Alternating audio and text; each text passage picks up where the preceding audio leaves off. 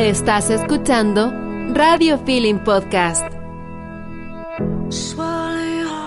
Cuando eres niña no te preguntas las cosas, las vives.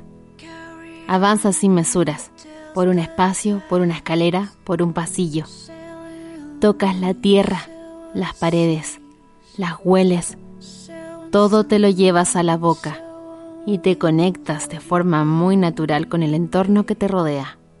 Entre esos giros te topas con gente, le expresas tu propia forma sin premeditaciones, te movilizas de aquí para allá, dejándote llevar por las temperaturas, por sentirte acogido, por no darte cuenta de que pasaste toda la tarde riéndote la misma cosa, de la misma graciosa risa que se está riendo contigo y que rebota en todos los espacios y rompe el silencio.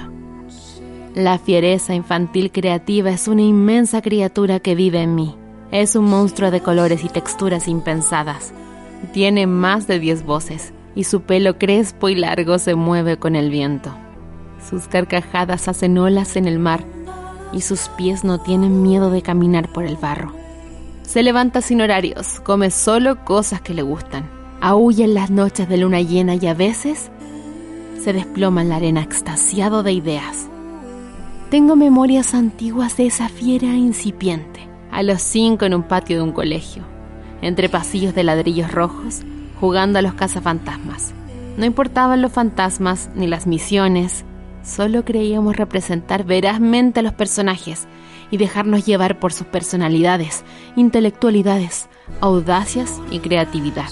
Éramos personajes sin miedo de ser personajes. Con un gran apego puedo decir que mis memorias de infancia son mi tesoro más preciado. Y hoy invito a conversar a este podcast a Catalina Villanueva, mi casa fantasmas favorita. Hola amiga. Hola amiga, ¿cómo estás? Bien, ¿y tú?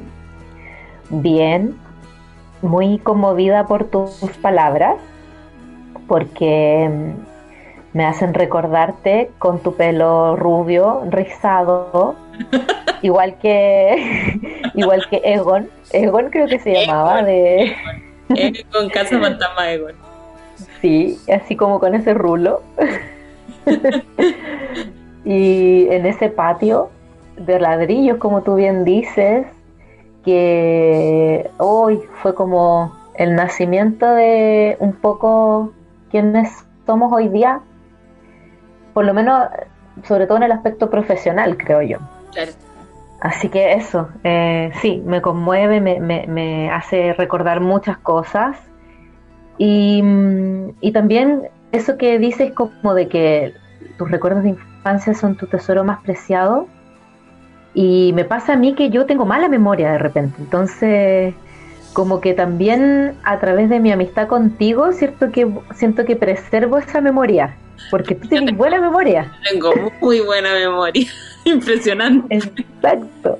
Entonces, como que si de repente algo a mí se me olvida, me acuerdo, o sea, estás tú ahí para recordarme y de repente con una pura imagen yo ya me acuerdo de, esos momentos de, infancia tan maravillosos. Viaja y de vuelta.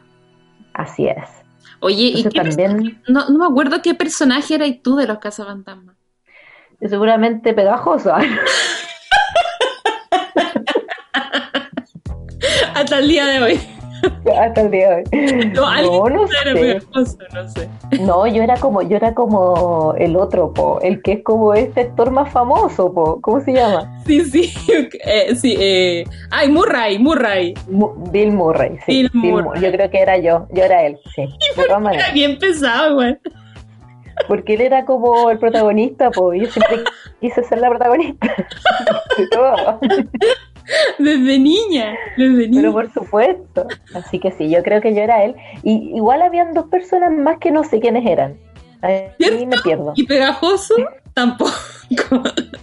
No puedo, no se me viene un nombre a la cabeza, pero no lo puedo decir. No lo a decir, no, no lo, no lo vamos a decir porque no queremos demandas. Ah. Igual, igual como que todos hemos pasado por la fase de ser un pegajoso. Oye, pero sí, pero lo mío vino más en la universidad, más bien. Cosas que no, no quiero acordarme de esa instancia. No, Esas son memorias que prefiero olvidar. Claro, no.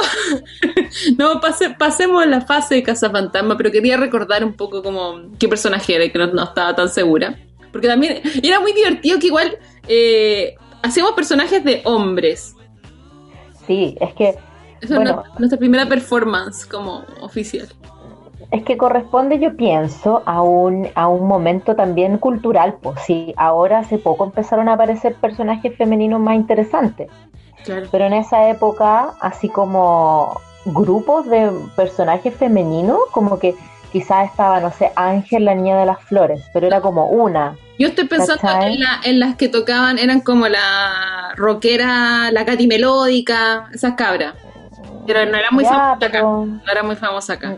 No, y aparte, fome. Fome igual porque ya tocaba música y no sé qué más hacía. De hecho, ni siquiera sé qué más hacían, aparte de tocar música. Era, como estilo Scooby-Doo esa weá, pero nada, no sé. No, no, o sea, no, no vamos a comparar con Casa Fantasmas, que hasta el día de hoy, de hecho este año se iba a estrenar un remake de los Cazafantasmas. Los remake, tanto remake, no hay más idea. Como que el mundo no tuviera más idea es que no hay más idea, ¿no? Pero igual, aparte que vende, po. O sea, si piensa que ya tenía un público cautivo, o sea, yo la iría a ver, obvio. 100%. Es que Egon, así que tengo que ir. Obvio, ¿cachai? Entonces, tenía toda una generación cautiva con eso, entonces que va, y por ejemplo, en mi caso, la Maya, mi hija, que tiene cuatro años, ella está muy pegada hoy en día con los cazafantasmas, por oh, ejemplo. Pues mira, Casualidad, como todo vuelve de vu. De vu. Entonces ella estaba muy entusiasmada con este nuevo estreno y a la vez muy triste porque por culpa del maldito coronavirus, como dice ella, la cuestión no se puede estrenar todavía, ¿cachai? Entonces ahí hay un, público cautivo con una, un, traspaso generacional también que yo creo que hace que se hagan esos remakes. Claro. Y también que yo creo que no hay más idea. también. sí, o sea, es como una mezcla de, cosas. Oye, eh, insisto en dejar atrás los casos fantasma, pero podemos hablar todo el podcast de ello. Pero... Puede ser, ¿ah? Tiene mucho... de esto como que te estaba preguntando de los, de los personajes, pero en verdad también quería como conversar un poco sobre, sobre por qué también éramos estos personajes, como que, que, por qué nos gustaba, por qué no éramos nosotras mismas jugando. ¿Qué sentís tú? ¿Por qué, por qué era así? éramos personajes jugando y siempre lo hacíamos. Siempre vivíamos en una dimensión representativa de otra realidad. Porque yo creo que, bueno, siempre hay un, hay un, como un encanto en imaginar que uno es otra persona. O sea, bueno, yo finalmente estudié actuación, pues amiga, yo creo que hay una línea bastante coherente. Y tú, yo creo que no estudias actuación. tú tenías 60 personalidades. También, o sea, hay un caso psicológico, patológico, no, mentira. No, no, pero tú no estudiaste actuación de puro huevo, no, no, porque yo creo que igual habría podido. desarrollo igual la weá, pero desde otro... desde otro punto, desde otro punto. Bueno, pero hay un tema como con las ficciones, yo creo, ¿cachai? Y yo creo que no es tampoco algo tan quizás particular nuestro, sino que yo creo que en la infancia en general, o sea, el juego de roles es como súper constante. Ahora, en nuestro caso pienso que es una constancia que nunca termina, o sea que sigue, seguimos creciendo. y hasta como lo, no sé, tontas pailonas ya, que el resto de nuestras compañeras andaban ya interesadas en los compañeros y los compañeros interesadas, interesados en ellas. Y nosotras no, pues nosotras seguíamos nuestro juego. Claro. nuestro juego, en nuestro mundo, ¿cachai? Entonces. Hasta bien tarde, hasta bien tarde. ¿Ñoñería? Sí, probablemente. Probablemente un, poco de eso. Igual yo creo que. O sea, lo de que tarde, no tarde, también está muy dictado como por, por los estereotipos. Eh, y, y, yo creo que eh, para nuestra época se siente tarde, pero en verdad a mí, yo siento que no. que no me que me, que me permitió como jugar bastante nomás, pues me permitió ser más creativa y tener más espacio de esparcimiento.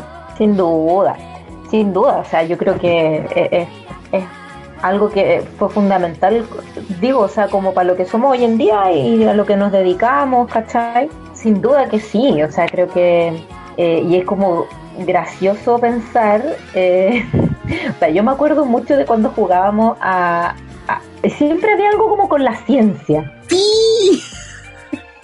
Que eso es muy raro porque ninguna de las dos, o sea, nunca, o sea, sí, igual entretenida, a mí me gustaba, ponte tú la biología, la química, pero de ahí como nunca jamás pensé en estudiar nada o dedicarme a algo relacionado con esto.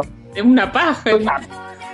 Oh, Entonces, interesante igual eso, como el tema de mm, la, científica, como pero también desde un punto de vista creativo como de como de el hacer inventos. laboratorio como que teníamos pegada la weá de, de, que el espacio creativo estaba en un laboratorio donde ocurrían cosas donde uno podía inventar. Y es como una especie de analogía de lo que realmente también era que nosotros más éramos una especie de laboratorio creativo todo el tiempo. Como, era cosa como de juntarse y no había que poner nada para empezar a crear cualquier cosa.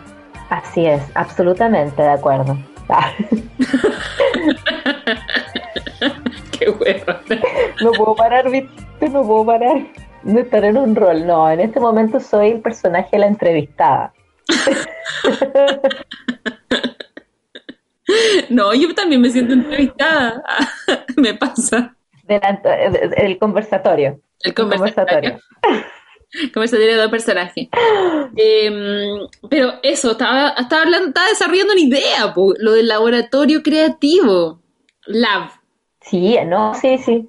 Por ejemplo, nuestra, nuestra amistad siempre tiene que estar como, como cuando se conecta, es como que se, se automáticamente como que se sube al bote de la creatividad.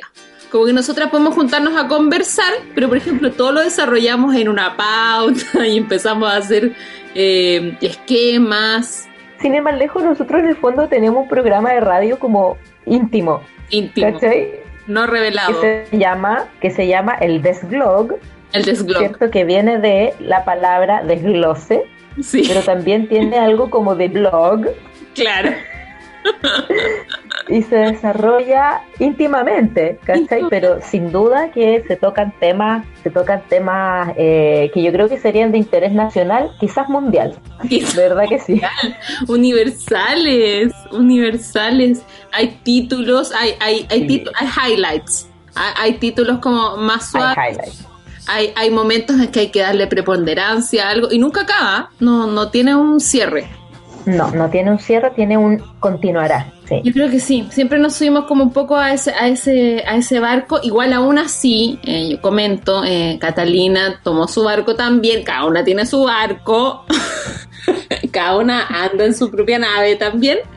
Y eh, Catalina emigró en un momento a las Europas. Se fue a hacer estudios de actuaciones más elevadas, no, más elevadas. No, enfocadas como que te, enfocaste en la educación eh, teatral. Hizo un magíster y luego hizo un doctorado y se pasó harto tiempo por allá, por la Europa, se enamoró.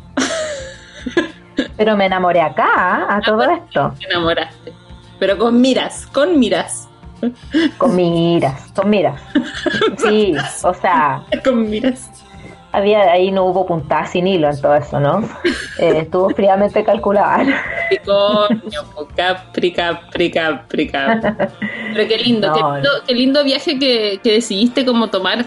¿Por qué decidiste como enfocarte en la educación teatral? Yo creo que por lo mismo que hemos estado hablando.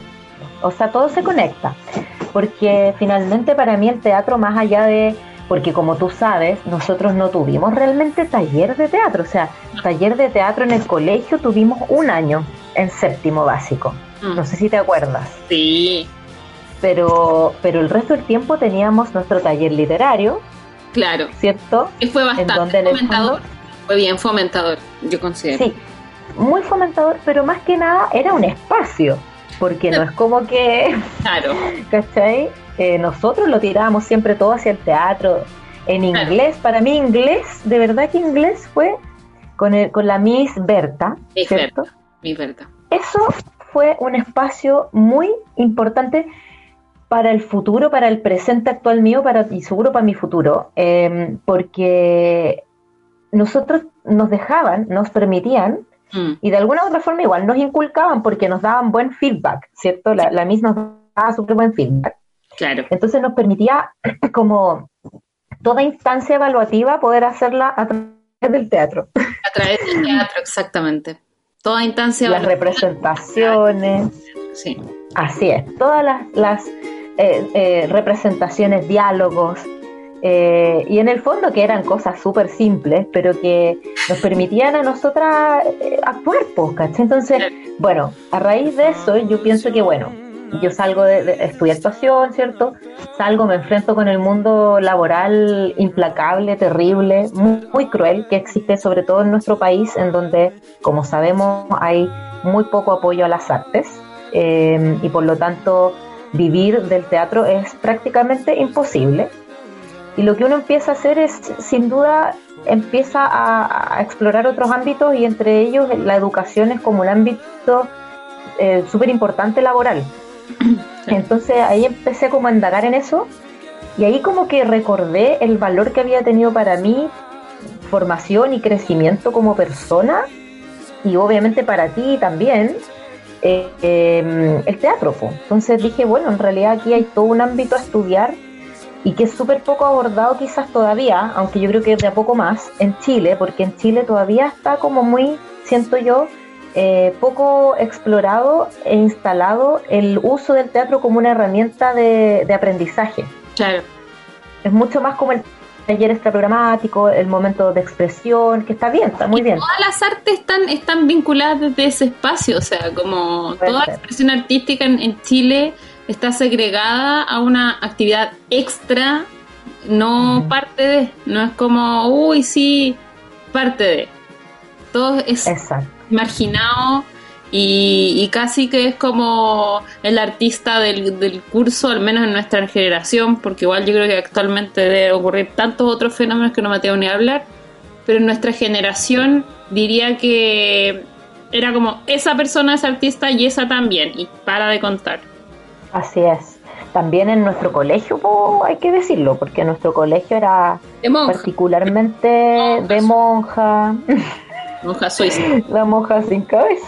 La monja sin cabeza. Igual era, era de monja, pero era medio estilo. La, básica era estilo no Montessori, pero tenía su. Sí, era personalizada, se, Colegio supone. Santa Cruz. Santa Cruz. Santa Cruz, Santa Cruz con sonoros, sonoros acentos. Elevemos. Un colegio. un colegio que igual, igual tuvo lo suyo, como dices tú, pero en la media yo creo que era muy poco, no llevaba para ni un lado a la gente, era como... Y los profes eran denigrantes y no tenían visión. Perdón, espero que no me estén escuchando. Salvo algunos. No sé si, sí, salvo algunos, habían excepciones, pero en general yo pienso que seguramente eran mal pagados, amiga, y yo creo que por eso también no, había mucha vocación. Dachel, Tampoco, ¿cachai? Doctor de ciencia, que, que más encima, o sea, hablando de, que nos gustaba igual como lo, personajeable de la ciencia, tuvimos un profesor de mierda eh, que... pobre, pobre profe. Ya, pero era muy retrógrado, o sea, como que... La, la, entrega que, que había sido tan bonita en básica después fue muy, muy segregada. Después tuvimos ese profe pedófilo de música. No. No, eso, qué horror. Qué horror ese profe pedófilo. No quiero, no quiero meterlos todos en un mismo saco, pero eh, la, educación media se desenfocó completamente y uno ya tenía la herramienta y como que medio hizo lo que pudo para salir de ese colegio. Claro. Claro, porque por ejemplo, y sobre todo en el lado de las artes, pues era súper paupérrimo, o sea, yo me acuerdo de ti como haciendo lo posible editando videos, ¿cachai? Lo imposible. Me acuerdo mucho de un video que una vez editaste como con una música de Lucy Bell. Sí, ya. Y así como muy editado como con el VHS, así como... Tenía que editar en...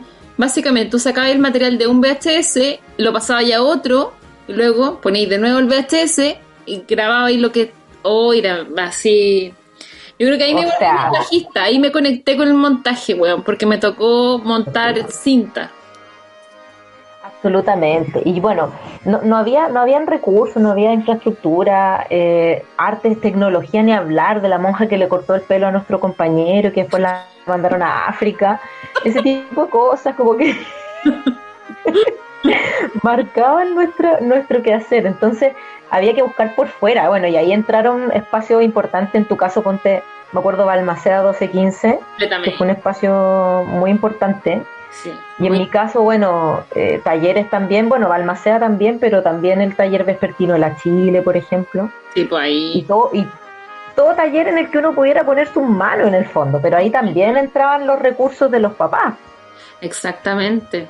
O sea, o sea yo, por ejemplo, creo que me moví harto en el taller eh, de mm, municipal, ¿cachai?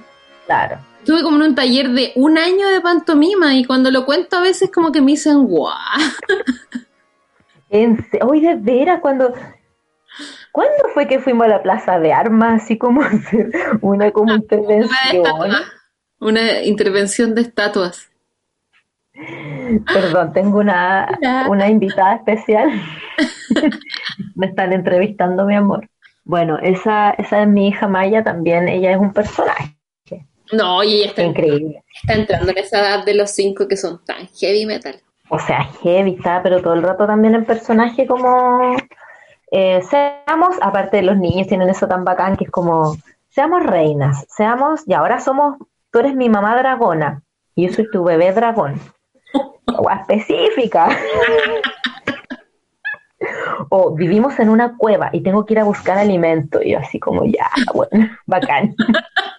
y tú te quedas ahí como que le tiráis unos diálogos. Exacto, y yo, yo uno como igual, yo estoy, yo estoy súper floja, sobre todo en esta cuarentena, como que me da ranado, caleta. Entonces, como que cualquier rol que me implique no moverme mucho es como bacán. ya, yo era, yo era como una ballena parada. es una piedra, estoy aquí. Entonces, sin duda. Cuando yo pienso en ti a veces, lo relaciono directamente contigo. Eh, ¿Dónde viven los monstruos? Que también era algo que tocaba un poquitito mi, la introducción del texto. Como, como en hablar un poco como de, que cada uno tiene su, su propio monstruo, ¿cierto? Mi monstruo, mi monstruo es de repente em, como esa parte de, es una parte de mí que haría todo lo que pudiera hacer sin que no hubieran consecuencias. Salvaje, muy salvaje. Muy salvaje, que probablemente dejaría la cagada. Se lanzaría nomás, como me lo imagino así como un monstruo bien peludo, sí, bien peludo, ¿cachai? Como, de repente, como que, como que lanza fuego, obviamente. ¡Ay, qué bacán! Como una especie de dragón peludo, ¿cachai? Como oso dragón. Oso dragón. oso dragón con alas, obviamente con alas. ¡Wow! Para volar cuando está chato de alguna situación. Muy extrañamente me lo imagino varón, niño varón. ¿Mira? Niño varón.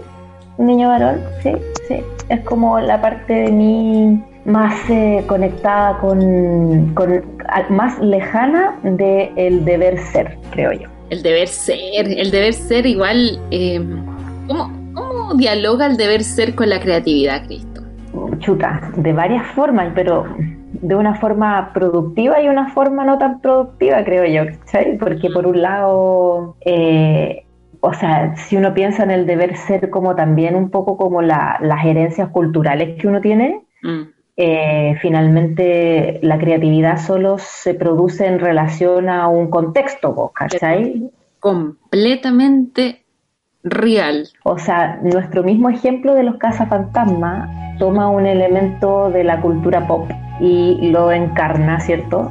Eh, pero porque existe eso. Entonces, en relación a eso uno crea pero así como en relación a la nada no, no puede existir quizás tanto la, la creatividad. Entonces, por ese lado es productivo, o es, más que productivo, que es una palabra media, media fea, pero digamos fructífero, no sé, positivo, creador, aunque valga la redundancia. pero por otro lado también es como inhibidor, pues, ¿cachai?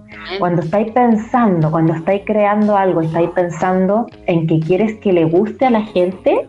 Ah, mierda. Es como difícil, difícil y, y como que al final igual eh, la mirada tiene que ser de uno y del disfrute finalmente. Pero si la mirada está del que, ah, que les va a gustar o no, voy a hacer esto porque esto es lo que está de moda, ¿cachai? O esto es lo que yo más o menos he escuchado que a la gente le gusta o a mi círculo le gusta, eh, pucha, nada, pues no sale nada muy, muy creativo, finalmente, sino que es más de lo mismo. ¿Y tú, tú, tú crees que en esta edad podéis como definir tu área creativa favorita? mi área creativa favorita. O sea, sin duda, mira, a mí me pasa que, bueno, la actuación creo que es mi área creativa favorita. No sé si a eso te refieres. Sí, obvio, a una disciplina artística que, que te sientas como en tu salsa, como se le dice. Nunca dejará de ser la actuación. Para mí ese es mi primer amor máximo de la vida, del cual estoy un poco alejada en este momento por temas personales, eh, biográficos, pero del que yo sé que siempre voy a volver, o sea, nunca he dudado como de que voy a volver, ¿cachai? Solo sé que quizá en este momento, bueno, aparte ahora con el COVID-19, o sea, la última vez que iba a empezar a actuar me quedé embarazada. Sí. Y tuve que dejar el papel porque yo extrañamente, porque ya igual tenía 33 años, pero el papel que yo hacía era de una niña de 15 años. o sea, bueno, podría haber estado embarazada, pero no le tocaba, no le tocaba. No, era, no era ese el contexto de la obra para nada, por ningún lado. Entonces tuve que abandonar ahí ese rol. Em, y fue triste igual, pero también bueno, o sea, napo, ¿cachai? Como que eh, son cosas de la vida. Em, y nada, bueno, volviendo como al área, al área como creativa, pero ¿sabéis qué me pasa? Que a pesar de que es la actuación, siento que yo siempre me he sentido mucho más conectada con el cine y la tele, o sea, no sé si tanto la televisión como la teleserie, pero sí como las series, ¿cachai? Que con el teatro mismo, como que es, a pesar de que soy actriz de teatro, siento que mi bagaje cultural va mucho más como por lo audiovisual que por lo teatral, ¿cachai? Entonces, ¿te gustaría, como que... ¿te gustaría hacer alguna, te gustaría hacer mi película? Sí. Obvio, o sea, o sea que creo que ese sería el sueño de mi vida, así como hacer una película, ¿cachai? Mi película. una película tuya sería el sueño de mi vida. Pero yo siempre, yo siempre he pensado que yo quizás puede que, que, eso me pase, pero como que yo voy a hacer como el papel como de una vieja, así, ¿cachai? Como que va a ser cuando yo sea vieja, ¿cachai? Sí, bien. Sí, yo también voy a... Como una vieja, así que no te preocupes, eso va a ocurrir. Nos queda todavía camino, vamos a hacer como los años dorados, así, una weá así.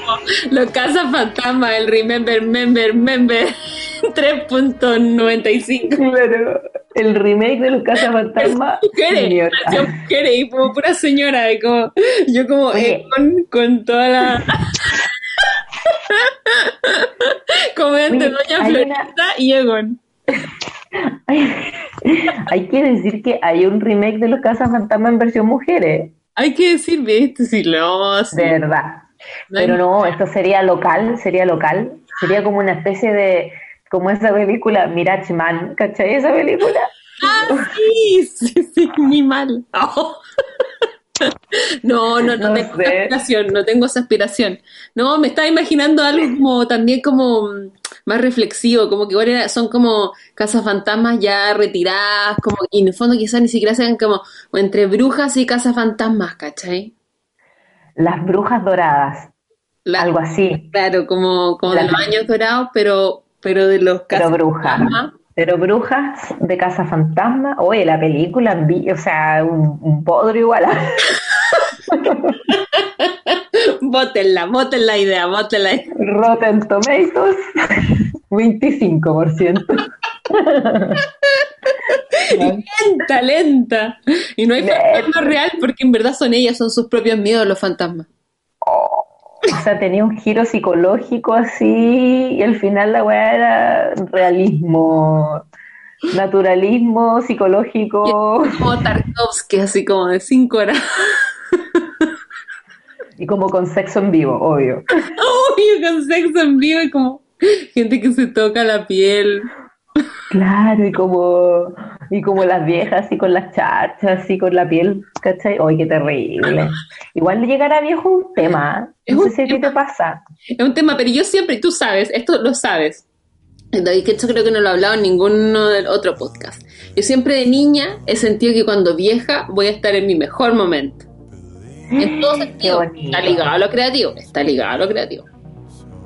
Qué bonito eso, porque finalmente em, es la mejor postura para llegar a, la, ancianidad, creo yo.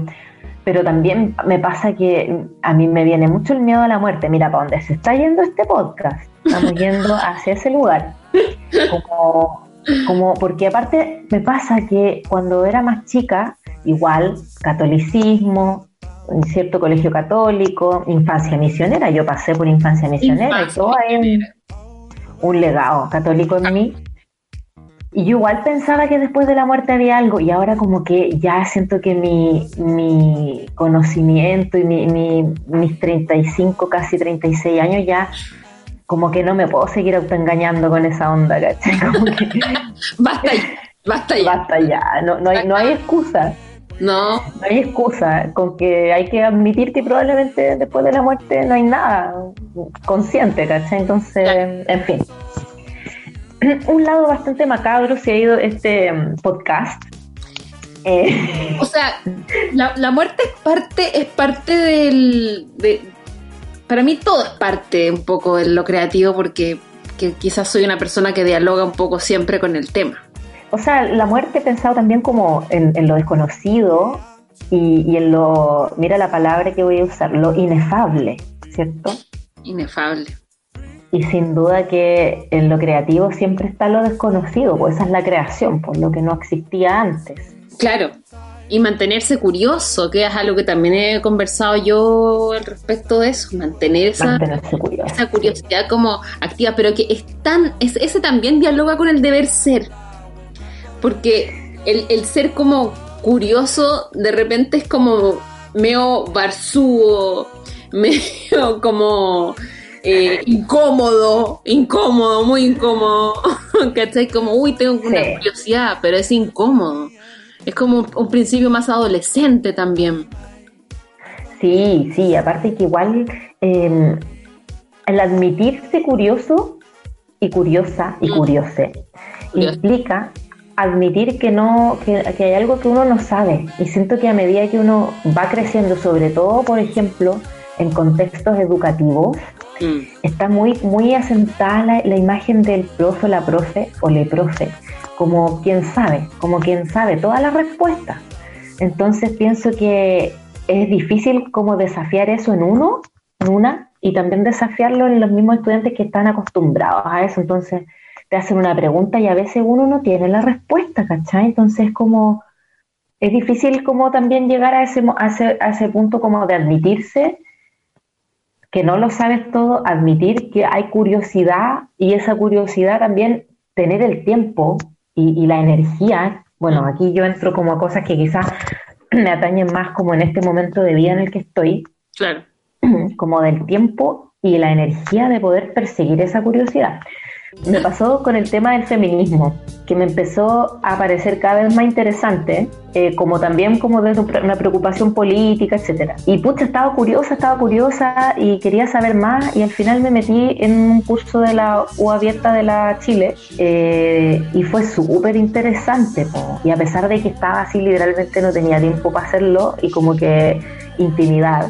Eh, veían las cápsulas como en el water prácticamente.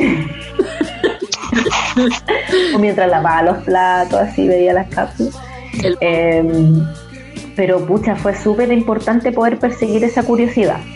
¿Cachai? Y se iba, bueno, queda mucho por descubrir, porque es todo un mundo, obviamente, pero al menos ahora siento que igual eh, puedo hablar con un poquito más de conocimiento de aquello, ¿cachai? Claro.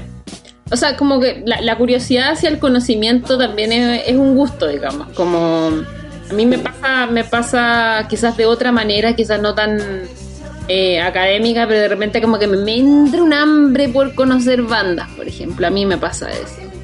Me entra un, también, hambre. O también yo, yo, yo veo que a ti te pasa de conocer personas. Ah, bueno. me pasa. Es hambre. Es un hambre especial. Esta es un hambre especial, un hambre donde aparece tu monstruo salvaje. A todo esto, no sé, no sé si has visto una, una serie que se llama Big Mouth, no sé si la has visto, está en Netflix. Sí, sí, la cacho de Netflix, Netflix. Ya, pues ahí, ahí tienen como los monstruos, po, como los monstruos sexuales. ¿Has cachado? No la he visto, no la he visto, como que creo que vi un capítulo, tengo que verla. Ya bueno, la, la niña, hay una niña que tiene como una monstrua, y yo me imagino que tú te viste esa monstrua. Oh, heavy. Pero la de las pájaras, ¿la viste? Eh, Tuca y Bertie. No, eso no lo he visto yo. también, pues como que son dos amigas y, yo soy muy un poco como Tuca. Como ya lo voy a mirar. Torpe, muy torpe, sociable, como, como en esa ola. Vela, te va a gustar. Tú igual eres un poco como Bertie. Un poco. es como la. Ay, ya, que... Es que nosotros cuando éramos niñas nos decían Pinky y Cerebro. Así es. Pinky y Cerebro. Ahora, no, esto... era, no era Cerebro. La Daniela no era cerebro, sino más bien, digamos, Pinky. Eh, yo me sentía bastante bien con ese, con ese símil, la verdad. Yo, mira, mira, yo encuentro que Pinky grande, Pinky, o sea. Una raja Pinky, weón. Francamente. Pinky cerebro. Era un weón muy libre, muy apañador muy apañador, muy simpático, muy simpático, chistoso a cagar, chistoso a cagar, a cagar, y le daba y, le daba, y le daba y le daba y le daba y le daba, es muy yo. Y cerebro, por otro lado, puta, weón, la raja también, un poco oscuro igual. Pero caché que, que, nos veían así, como dos personas como en sus planes. Con todos los días queríamos como salvar el mundo, pero de otra manera. La cagó así como, weón, todos los días había un plan y como que estábamos en nuestro mundo, ¿cachai? Completamente aislado del resto de la gente. Y claro, influía que yo era más bajita y tú eras más alta. Harto más. y yo era como Matea y tú eras como más libre en ese sentido. y tú eras más estúpida. Oye, amiga, yo creo que podemos ir eh, cerrando oh. esta conversación. Eh, Sabéis que es muy divertido porque igual estoy tratando de terminar todos los podcasts con un juego. Este juego que he venido jugando con, con otra persona se llama Afortunadamente y Lamentablemente. Eh, se construye una pequeña historia en base a eh, afortunadamente y lamentablemente. Entonces, por ejemplo, yo parto una historia y tú decís afortunadamente pasó tal cosa y yo te respondo lamentablemente pasó tal cosa. Parte tú, parte tú la historia, porque generalmente las parto yo, pero prefiero que esta vez la, la parte mm, y yo voy a partir lamentablemente. Cuando salí de mi casa, no había nadie en la calle. Lamentablemente estaba tan, tan, tan sola que decidí sacarme un moco. Afortunadamente era un moco duro, de aquellos fáciles de redondear entre mis dedos y por lo tanto que no dejó esa sustancia pegajosa que al final se transforma en polvo y que se queda tirada en el suelo. Lamentablemente, cuando yo pensaba que estaba sola en ese lugar, alguien me estaba mirando y no solo me estaba mirando, me estaba grabando con un, con un video. Afortunadamente, yo había salido muy acicalada, me veía muy mina, y por lo tanto, lo del moco era tan solo un impas. Lamentablemente, esta persona lo baja, o sea, lo sube a, redes sociales, me etiqueta y, y les dice a todo el mundo, miren el moco que se está sacando esta mujer, que está muy arreglada. Afortunadamente, la gente se lo tomó con mucho humor y esto empezó a generar un trending topic en Twitter y lentamente fui avanzando en mi, en mi camino de convertirme en una influencer. Sacarse un moco era una moda. Lamentablemente, la gente empezó a subir sus historias a TikTok sacándose moco, intentando imitar el suceso, pero esos mocos se transformaron en más que mocos, se transformaron en otros actos más íntimos y todo empezó a tornarse un poco extraño. Afortunadamente en ese momento eh, decidí abandonar las redes sociales e irme a un, em, a un em, templo de meditación trascendental en donde como estaba sola podía sacarme todos los mocos que quería. Lamentablemente, eh, el gurú también era un moco. Afortunadamente tenía a mi disposición muchas drogas psicotrópicas que me permitían conectarme con mi monje moco, quien me daba unas sabidurías de vida inigualables y me hicieron crecer como persona.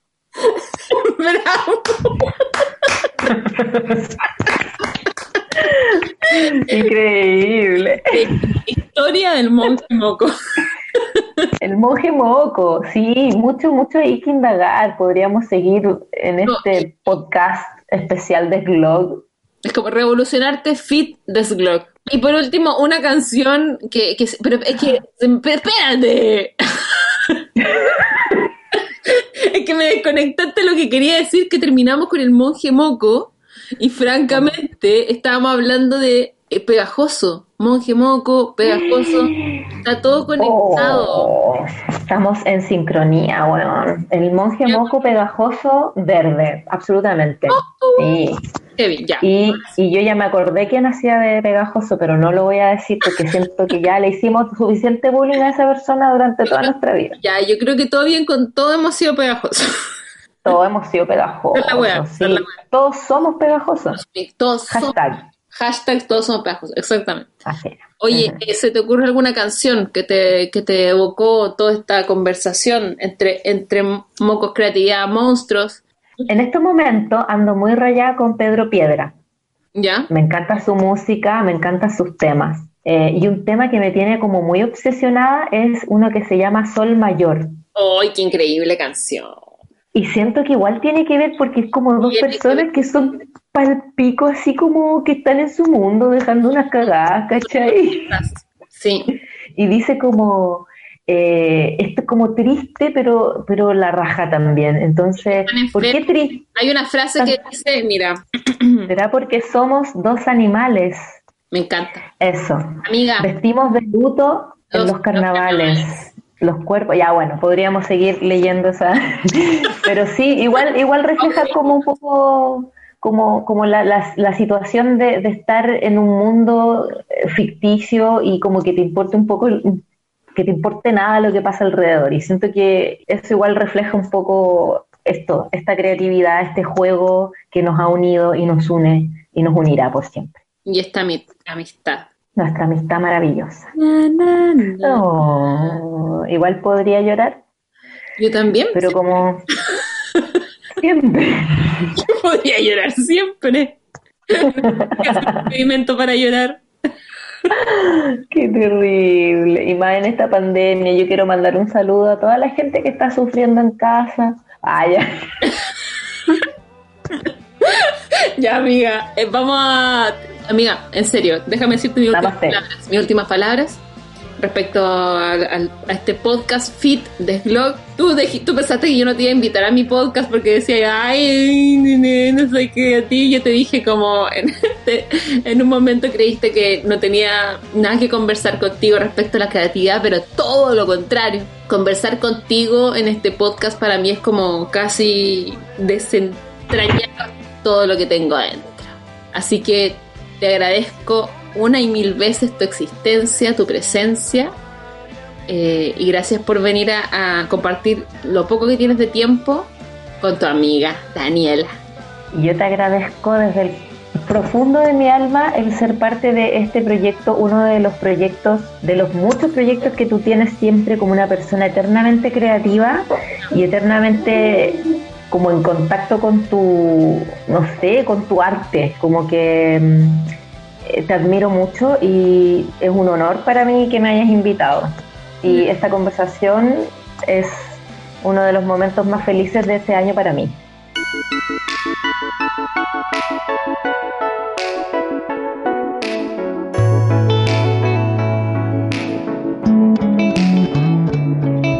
Sol mayor, brillas para todos, ya la ves, vas dejando seco sin querer. Atención, paseo escrito en fotos de 1 a 10. Lo pasamos bomba nuclear, destruimos la embajada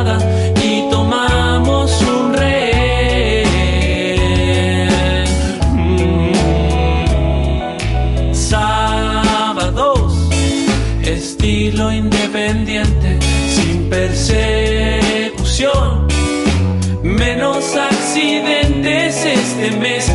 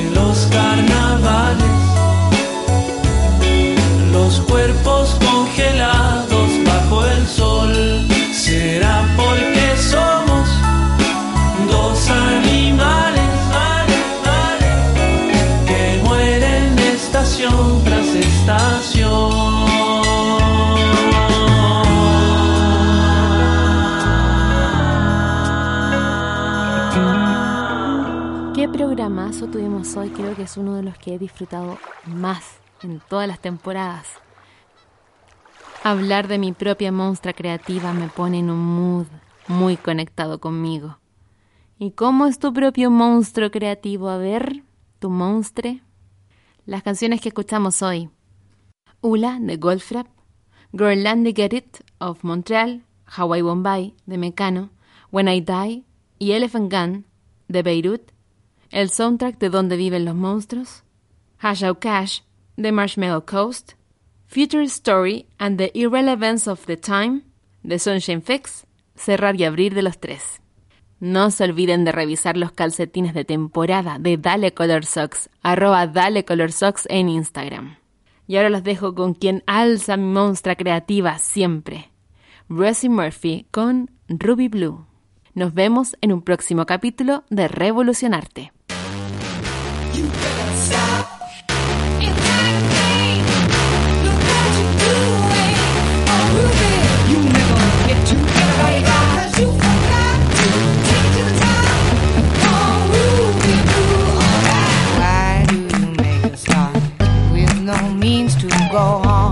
On the tip of your